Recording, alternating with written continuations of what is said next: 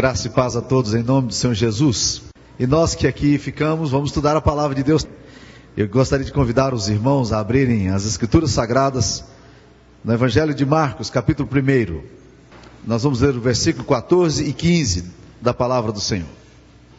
Depois de João ter sido preso, foi Jesus para Galiléia pregando o Evangelho de Deus, dizendo: O tempo está cumprido e o reino de Deus está próximo. Arrependei-vos e crede no Evangelho. Porque esse texto aqui nos traz a essência da mensagem de Jesus Cristo. É interessante que o Evangelho de Marcos, que é um, um evangelho muito fácil de ser lido. Para você que está começando a vida cristã, eu sugeriria que você lesse pequenos textos de Marcos e considerasse pequenos textos, porque o Evangelho de Marcos é um evangelho sintético, muito objetivo. Ele tem muito a ver com um homem moderno, que não tem muito tempo, às vezes, para gastar, mas que pode parar e considerar pequenos textos. E esse Evangelho ele é extremamente rico e precioso para nos dar a percepção do todo do Evangelho. E eu queria que você observasse que, por exemplo, nesse versículo que nós, nesses dois versículos que lemos, está aqui a síntese de toda a mensagem de Jesus. A palavra de Deus nos diz que João foi preso, e quando João Batista foi preso, Jesus foi para Galiléia, que era a região mais pobre que existia ali naquela região, e começou a pregar o evangelho. E a mensagem do evangelho, ela consiste na mente de Jesus em quatro pontos. Dá para você observar aí no versículo 15? Primeiro ponto, vamos lá comigo? O tempo está cumprido. Vamos falar juntos? O tempo está cumprido. Segundo, segunda mensagem, o reino. Terceira mensagem, arrependei-vos. Quarta mensagem, crede no Evangelho. Fácil para a gente sintetizar e memorizar, não é mesmo? Quatro coisas que Jesus pregava. E eu queria, de forma bem rápida, obviamente cada um desses temas aqui exigiria de nós uma reflexão muito longa, mas eu quero de forma bem abreviada eh, tentar ensinar ou tentar mostrar o que, que estava na mente de Jesus quando ele pregava dessa forma, porque ele estava pregando o Evangelho de Deus. Primeira coisa que ele disse, que o tempo está cumprido. O tempo está cumprido. O que, que Jesus tinha em mente ao dizer, ao afirmar que o tempo estava cumprido? Uma vez que nós estamos dois mil anos depois de Jesus, vivendo e parece que o tempo ainda está andando. Nós não, ainda, nós não fechamos ainda essa, essa dispensação, nós não fechamos esse tempo da história, apesar de alguns propagandistas estarem falando que a história chegou ao fim, a história continua. A despeito de não gostarmos de muito desenrolar da história, parece que a história ainda continua. No entanto, Jesus diz: o tempo se cumpriu. Que tempo é esse? Que tempo era esse que na mente de Jesus já estava cumprido, já havia se cumprido? Esse tempo era o tempo da preparação de Deus para enviar o seu filho amado Jesus Cristo. A palavra de Deus nos diz que todas as profecias do Velho Testamento, elas apontam para Jesus. Para vocês terem uma ideia, não é possível entender o Velho Testamento se você não, não fixar na pessoa de Jesus. Qualquer, qualquer tentativa hermenêutica de entender o Evangelho, se você tirar Jesus Cristo, você não consegue entender.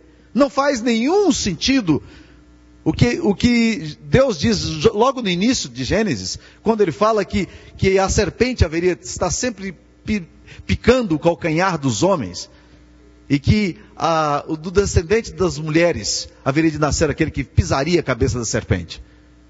Na verdade, não faz sentido nenhum quando você lê Levítico, Êxodo, um textos às vezes cansativos, longos, que nos falam de forma pormenorizada sobre os sacrifícios, sobre os rituais que existiam no Velho Testamento. Eventualmente, quando a gente lê Levítico, Hebreus, Deuteronômio, eventualmente a gente tem a impressão de que na verdade aquilo não tem nada a ver com o culto cristão. E tudo aquilo ali era simbólico. Tudo aquilo apontava para Jesus. Quando você lê o livro de Gênesis, quando você lê o livro de Êxodo, Levítico, o livro das leis, você não pode tirar da sua mente a compreensão de que aquele texto está preparando um povo para receber o Messias. Jesus é anunciado em todas as páginas do Velho Testamento. Os profetas tinham um olhar perscrutador para a vinda de Jesus. O apóstolo Pedro chegou a afirmar de que os, os profetas e até os anjos inquiriram, indagavam, perscrutavam, tentando entender quais eram os tempos apropriados em que o Filho de Deus haveria de surgir. O que Jesus está dizendo aqui agora é o seguinte: toda a expectativa messiânica, todo o anúncio do Velho Testamento, toda a preparação do povo judeu para entender o sacrifício de Jesus na cruz, apesar deles não terem entendido, todo, tudo isso já estava cumprido agora na pessoa de Jesus. E é por esta razão que quando a gente lê o nascimento de Jesus, e a gente normalmente faz isso no Natal, eventualmente a gente tem uma leitura muito romântica da vinda de Jesus. É o menininho que está ali na manjedoura, os animaizinhos que estão do lado, a gente chama os nossos filhos para dramatizar, e não tem nenhum problema em fazer isso, porque a palavra de Deus nos ensina isso. Mas quando nós lemos no livro de Apocalipse, capítulo 12, que por sinal era um livro que deveria estar falando das últimas coisas, na verdade ele fala de coisas muito antigas. Porque ele nos fala do nascimento do Messias e diz que a serpente, ela se postou em frente à mulher para devorar o filho que estava para nascer. Ou seja, no plano cósmico, havia uma enorme conspiração contra o filho de Deus que haveria de nascer. Satanás sabia que algo estava para acontecer, embora ele não compreendesse muito bem o que estava para acontecer.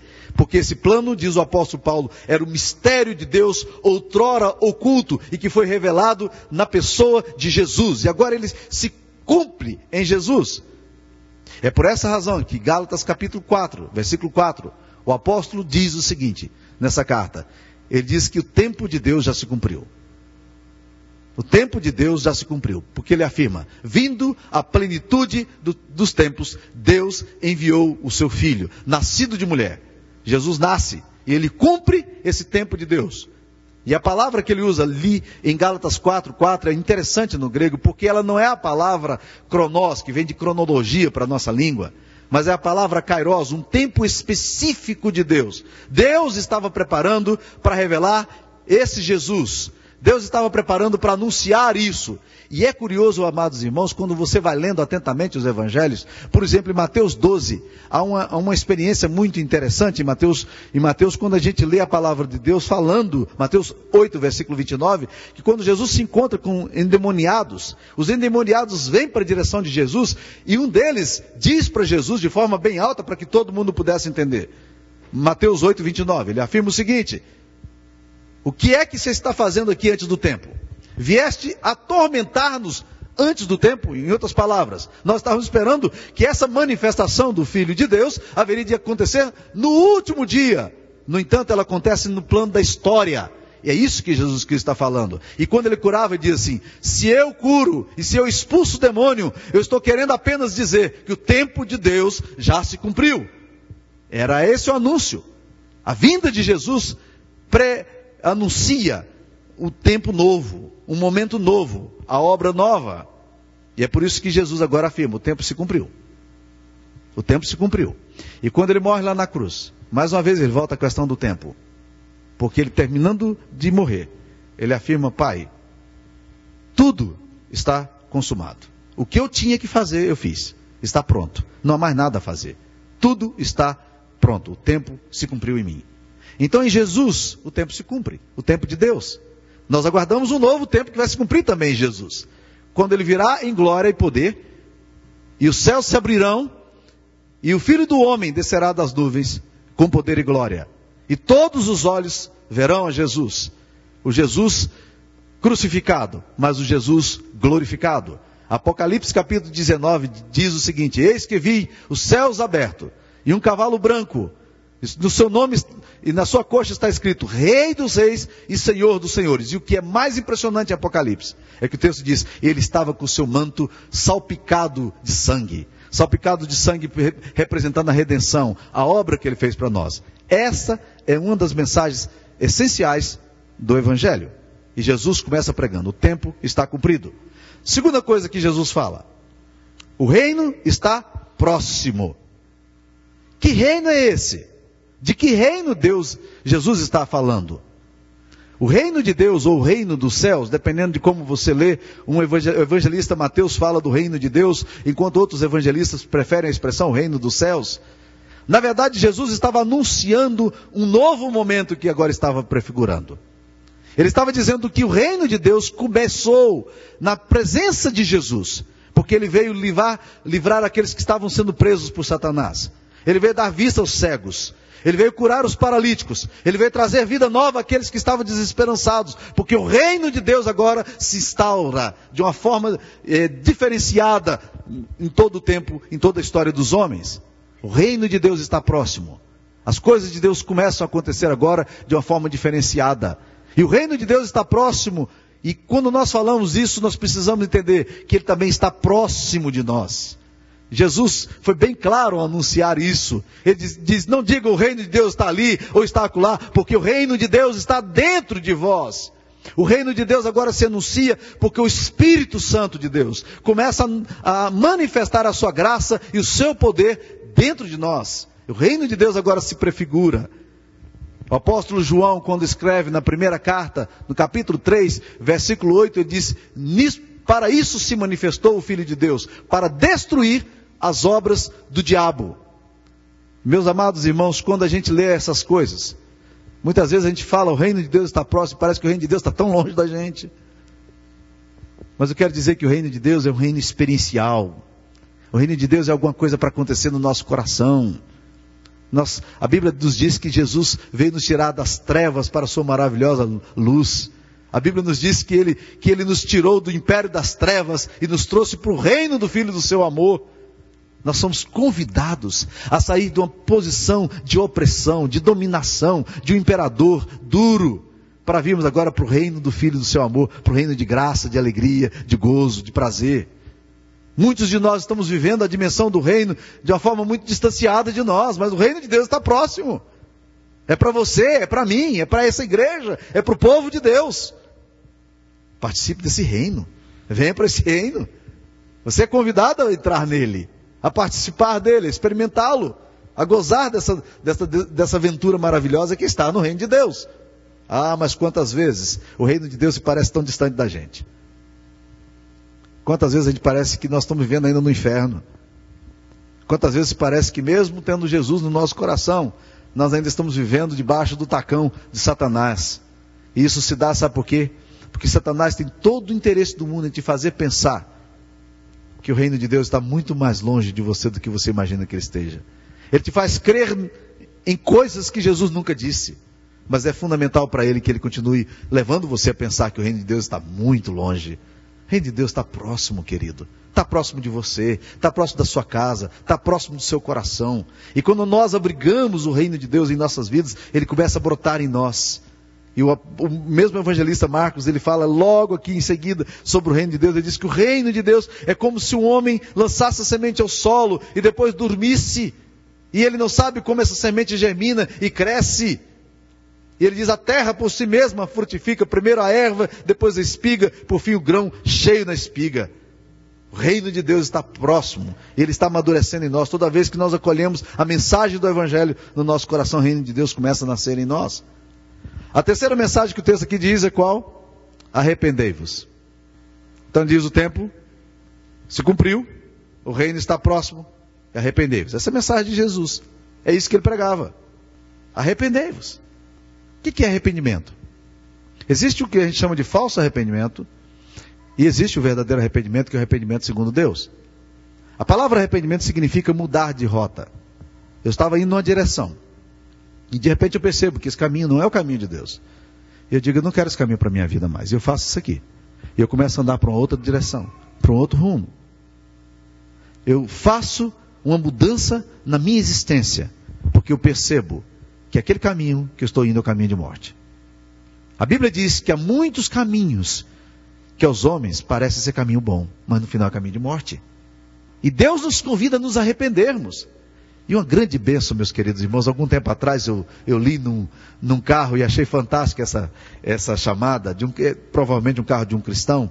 Ele dizia em inglês: Deus permite que você faça retornos. Deus não está interessado em que você continue no seu caminho. Deus permite que você faça retorno. Há muita gente aqui indo por caminhos de morte. E Deus está dizendo: arrependei-vos. Sai dessa vida.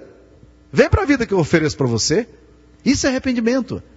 Quando é que a gente deve se arrepender? Outro pecado que a gente faz muitas vezes na vida é achar que arrependimento é uma vez na vida e nunca mais. Ah, me arrependi um dia, eu, eu coloquei minha confiança em Jesus, mas a palavra de Deus nos convida, meus irmãos, a nos arrependermos diariamente. Sabe por quê? Porque diariamente você estará tendo a tendência de sair para o caminho do caminho do Senhor. Então volte, volte. Retorne para o caminho do qual você nunca deveria ter saído. Venha para o caminho de Deus. Arrependei-vos. O arrependimento significa alguma coisa está mal resolvida em você. Algum caminho está torto para você. Mas volte porque há espaço aqui para arrependimento. Esse é o convite de Jesus. Jesus está chamando hoje a gente para se arrepender. E que bom é que a gente, quando a gente percebe que o caminho que a gente está indo não é um caminho bom. E a gente diz, Deus, eu não posso continuar por aqui. E você volta, porque ao fazer isso, você está ouvindo a voz de Deus. Você está discernindo o querer de Deus. E você volta. É esse, é o convite que Jesus Cristo está fazendo constantemente. Essa é a mensagem do Evangelho. Agora, arrependimento é uma palavrinha assim meio, meio, meio sem graça, né? não é muito popular.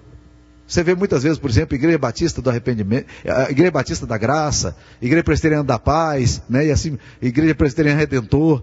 Mas você já viu Igreja Presbiteriana do Arrependimento? É um nome feio, não é? Igreja Presbiteriana do Arrependimento não vai dar ibope nunca. Mas o Evangelho é essencialmente sobre mudança de vida. Mudança de vida. E o que é mais incrível, meus irmãos, é que o Evangelho tem o poder de transformar a nossa história. Por isso ele diz: arrependei-vos, volte, volte. E nós precisamos voltar para o caminho do Senhor. E constantemente somos convidados por Jesus.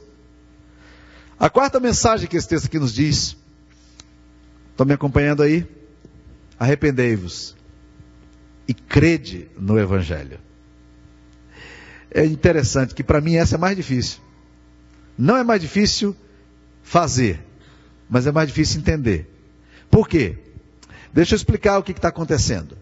Eu tenho chegado à conclusão, cada vez mais, de que se é uma coisa que não tem na cabeça dos crentes hoje é evangelho. Tem de tudo quanto é doutrina na cabeça, menos evangelho. E eu estou falando isso de cátedra. Durante mais de 20 mil anos, as minhas mensagens foram muito baseadas na lei. E olha que eu só tenho 24 anos de ministério. De quatro anos para cá, o Evangelho da Graça tem pipocado no meu coração de uma forma inteiramente nova e revolucionária. De quatro anos para cá eu tenho entendido o Evangelho um pouquinho, né? É como o Lutero sempre falou. Ele disse, depois de 20 anos pregando o Evangelho, ele se surpreendia, de vez em quando, tentando comprar, subornar a Deus para mostrar para Deus como ele era agradável para Deus gostar dele. Toda vez que você tenta fazer alguma coisa para Deus amar você, e você acha que Deus vai amar você porque você faz isso, você ainda não entendeu o Evangelho. Porque o Evangelho, a mensagem básica do Evangelho é a mensagem da graça. Deus aceitou você, Deus amou você, Deus morreu por você quando você era pecador. Você não tinha nenhuma motivação no seu coração para Deus. Ele foi lá e morreu por você e te deu vida, te ressuscitando dentre os mortos espiritualmente. O Evangelho fala do que Deus faz e não do que o homem faz. Mas as nossas mensagens, basicamente, estão sendo ditas do que o homem faz e não do que Deus faz. A nossa mensagem tem sido antropocêntrica, ela tem sido humanista, e quando a gente tenta explicar um pouquinho do Evangelho, as pessoas ficam loucas. Um dia atrás, uma mulher muito querida aqui na igreja me procurou e disse: Pastor, eu gosto muito do senhor porque o senhor fala da graça. E eu disse para ela, minha querida, eu queria só confessar uma coisa para você. Eu não falo da graça por, por causa de você, não. Eu estou falando da graça para ver se eu aprendo. Eu preciso aprender o Evangelho. Eu preciso entender que o Evangelho está me falando de boas novas. Ora, se eu falo de boas novas, deixe-me falar então primeiro das más novas. Quais são as más novas? Essas vocês conhecem bem. Olha para o teu coração a impotência da tua alma, a dificuldade para você de superar pecados, a impossibilidade de você de se arrepender, a atração que você tem para o mal e para o pecado. Olha que você já fez resoluções, já foi para acampamento, já fez santificação, já tornou novos votos, e daí? O que mudou na sua vida? Continua o mesmo, sabe por quê? Porque você está fundamentando a sua vida na sua capacidade de fazer as coisas. E o Evangelho fundamenta a vida do cristão naquilo que Deus fez por você naquela cruz. Então eu quero te convidar nessa noite para você se arrepender e crer no Evangelho. O que, que significa crer no Evangelho?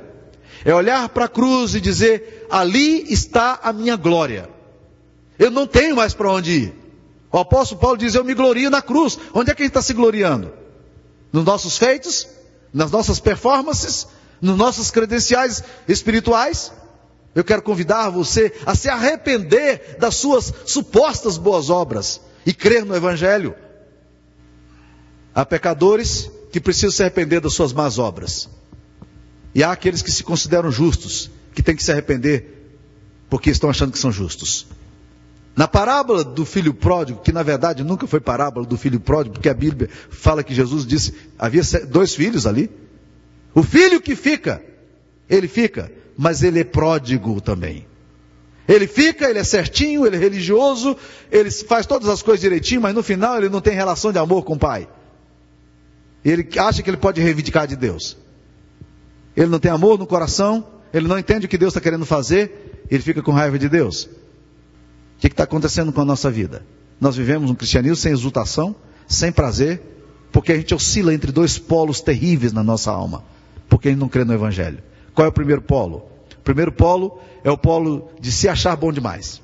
Ah, como eu tenho encontrado gente cheia de justiça própria. Gente que se acha bom demais. E a Bíblia diz que os sãos não precisam de médico, meu querido irmão. Há muita gente aí dizendo, ah, a cruz de Cristo, assim, um acidente, para mim não precisava, não, porque eu sou tão bom, sabe? Eu não precisava da cruz de Cristo. Aliás, nunca precisei, nem sei porque ele morreu na cruz. Eu sou tão maravilhoso. Se você está baseando na sua justiça própria, eu quero dizer para você que você está indo no caminho muito errado. Você não está crendo no Evangelho. Então, o primeiro polo é esse: é o polo do orgulho espiritual. O segundo polo é o polo da depressão espiritual. Eu não consigo, pastor. Eu não dou conta. Eu já tentei tudo quanto é jeito. Já fiz jejum, já fiz votos, já fiz resoluções, já tomei novas atitudes. Não consigo. Você já tentou crer no Evangelho? Crer no poder que há na cruz? Que emana daquela cruz? No poder que sai daquela cruz? o poder do Espírito Santo de Deus? Irmãos, às vezes eu me frustro tremendamente como pregador. Quando eu vou receber membros da minha igreja, pessoas que vêm de outras comunidades, eu pergunto, por que é que você quer ser, ou que estão se convertendo a Jesus, eu pergunto, por que, é que você quer ser batizado? Ah, pastor, eu quero ser batizado, sabe por quê? Porque ah, eu gostei tanto da igreja, eu encontrei amizade ali, tem um grupo tão bom ali, e eu estou tão, tão bem turmado, então eu quero me batizar por causa disso. Aí eu olho e pergunto assim: e a cruz de Cristo, onde é que está? Onde é que está a cruz de Cristo? Você entendeu o que Cristo fez por você naquela cruz? Você entendeu que você estava perdido e você foi achado? Que você era cego espiritualmente e você passou a ver? Você entendeu o preço de Deus ao mandar o seu único filho para morrer por você naquela cruz? Se você ainda não entendeu isso, você não está crendo no Evangelho, está crendo em você. Em quem que você coloca a sua confiança? Onde é que está a sua justiça? O apóstolo Paulo chega ao absurdo teológico, talvez num desespero de tentar convencer aqueles irmãos de Filipos para crer no Evangelho. Ele fala assim: Olha, eu considero todas as minhas conquistas espirituais como esterco, como refúgio, por causa da sublimidade do Evangelho. E ele diz: Eu quero ser encontrado em Deus, não tendo justiça própria, senão a que procede de Cristo. A única justiça que eu quero é a justiça de Jesus. Mas onde é que está baseada a nossa justiça? Seja honesto. Onde é que está baseando a sua justiça? Nas suas habilidades espirituais. Não é sem razão que não é muito difícil encontrar gente cheia de orgulho espiritual dentro da igreja. Ou gente deprimida espiritualmente dentro da igreja. Por quê? Porque a base, o fundamento todo ainda está neles mesmos. Eles não olham para si. Eles não olham para a cruz.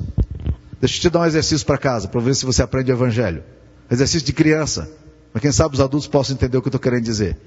Você já tentou equilibrar cabo de vassoura na ponta do dedo? Ah, certamente todo mundo aqui já fez isso. Todo mundo aqui provavelmente já fez isso alguma vez na vida. Principalmente quando a mamãe, a mamãe mandou é, varrer o quintal e você queria enrolar e você não queria varrer, ficou lá equilibrando. Provavelmente aqui, todo mundo já fez isso. Qual é o segredo de você equilibrar o cabo da vassoura na ponta do dedo? Se você olhar para o seu dedo, você não consegue equilibrar o seu cabo de vassoura. Eu sei que muita gente hoje vai tentar fazer isso à noite. Não tem problema não. Pare de olhar para o seu dedo e olhe para Jesus. Olhe para cima. Se você olhar para cima, você equilibra. Se você olhar para o seu dedo, você está enrolado. Sabe por quê? Você, o seu humor é variável. Um dia você está bem, outro dia você está mal. Tem dia que você está nos píncaros da glória, outro dia você está lá num vale mais profundo. Onde é que você está mirando a sua vida? Qual é a base, o fundamento seu? Você. Você olha as suas emoções, você não olha para Deus, você olha para si próprio. E você olha e diz assim: hoje eu estou legal, me vi bem no espelho, está ótimo. Então Deus está comigo hoje. Eu senti uma, graça imensa de Deus, estou feliz hoje. no outro dia a pancada vem. Uma má notícia, alguma coisa errada que acontece, uma frustração ainda que pequena. Onde é que você está colocando os seus olhos? Nós deixamos de nos impressionar com a graça. Nós estamos impressionados conosco mesmos. Nós não temos tido a graça de crer no Evangelho. E Jesus está dizendo: creia no Evangelho. Você está crendo em quê, meu querido? Na sua performance? Nas suas credenciais? Nas, na habilidade espiritual sua? Creia no Evangelho. O inimigo número um do Evangelho é a justiça própria. Porque gente que tem justiça própria, chega para Deus e diz: Agora, Deus, eu tenho credencial para te exigir. E a Bíblia diz que nós não somos salvos por causa de obra. Efésios 2, versículo 8 e 9, Tito 3, 5, posso citar 10 textos aqui para vocês. Nós não somos salvos por causa das nossas obras, mas nós somos salvos pela fé, porque a salvação não vem de vós, é dom de Deus, não é de obras para que ninguém se glorie. O apóstolo Paulo, no capítulo 3, ele pergunta onde é que está o orgulho? Porque nós somos justificados gratuitamente na graça de Deus, em quem temos a redenção. Onde está o orgulho? Quem pode se orgulhar de alguma coisa? Se você pode se orgulhar, da sua espiritualidade, meu querido irmão, eu estou dizendo para você, você não está crendo no Evangelho, você está crendo em alguma outra coisa que não é o Evangelho. E a Bíblia diz: se você crê em alguma coisa além do Evangelho, mesmo que um anjo diga para você, isso tem que ser amaldiçoado. Gálatas 1, versículo 8. Porque não há outro Evangelho. Só tem um Evangelho. É aquele Evangelho que nos aponta para a cruz. E Jesus disse: assim como o filho do, assim como Moisés levantou a serpente no deserto, assim importa que o filho do homem seja levantado, para que todo aquele que nele crê tenha vida eterna. Porque Deus amou o mundo de tal maneira que deu seu filho unigênito para que todo aquele que nele crê não pereça, mas tenha a vida eterna.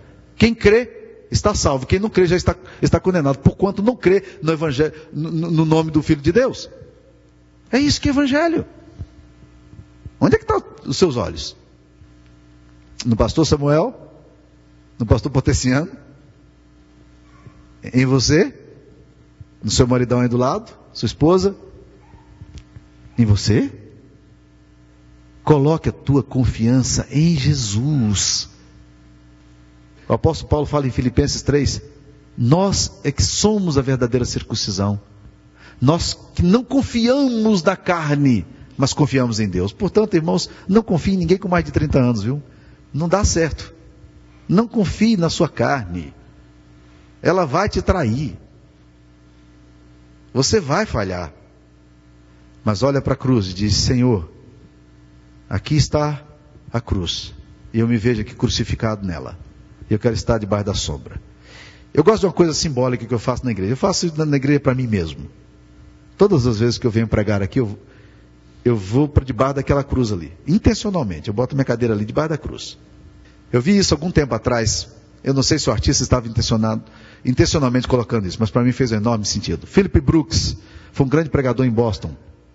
E na Trinity Church, que é uma, que é uma igreja muito bonita, que é um, um dos, é considerada a oitava mais bela arquitetura da América, que está lá em Boston, existe uma estátua do Philip Brooks. E nessa estátua do Philip Brooks é um negócio extremamente sugestivo. Ele está com a sua toga, como pregador, e ele está com a mão na Bíblia, colocando a mão na Bíblia assim, como se estivesse dirigindo para as pessoas, mão na Bíblia, né?